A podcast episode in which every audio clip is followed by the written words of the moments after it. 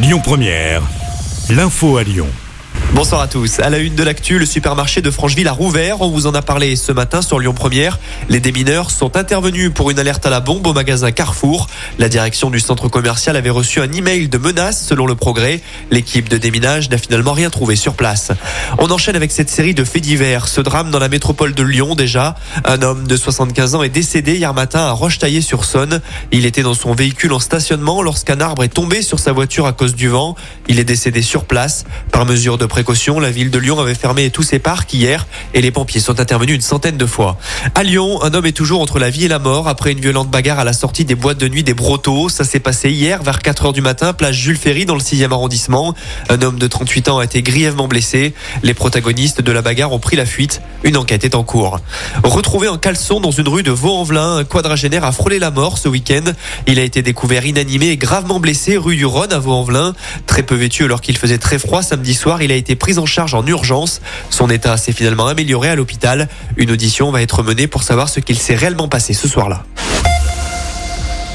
Dans l'actu nationale, Pierre Palmade part en prison. La Cour d'appel de Paris a tranché en fin de matinée. L'humoriste de 54 ans qui est mis en examen pour homicide et blessures involontaires ne sera plus assigné à résidence. La Chambre de l'instruction a ordonné le placement en détention provisoire de l'acteur et a décerné mandat de dépôt. Une réunion en urgence avec certains préfets aujourd'hui pour le ministre de la Transition écologique. Le but est d'évoquer de possibles mesures de restriction d'eau et ce dès le mois de mars. Rappelons que la France vient de connaître 32 jours sans pluie. Lyon perd du terrain dans le classement des villes françaises où il fait bon vivre. Dans le palmarès 2023 dressé par le journal du dimanche, la capitale des Gaules se classe 77e. C'est 14 rangs de moins qu'en 2022, 21 de moins par rapport à 2021. En tout, 198 critères sont pris en compte comme la qualité de vie, la sécurité, les transports ou encore l'attractivité immobilière. Cette année, le podium est composé d'Angers, de Bayonne et de Biarritz. Une seule ville d'Auvergne-Rhône-Alpes se trouve dans le top 10. Il s'agit d'Annecy.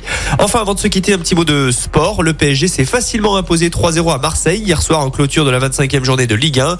Les Parisiens comptent désormais 8 points d'avance en tête du championnat. De son côté, l'OL a battu Angers 3-1 samedi soir. Les Gones sont 9e au classement, cela dit. Écoutez votre radio Lyon Première en direct sur l'application Lyon Première, lyonpremière.fr et bien sûr à Lyon sur 90.2 FM et en DAB+. Lyon Première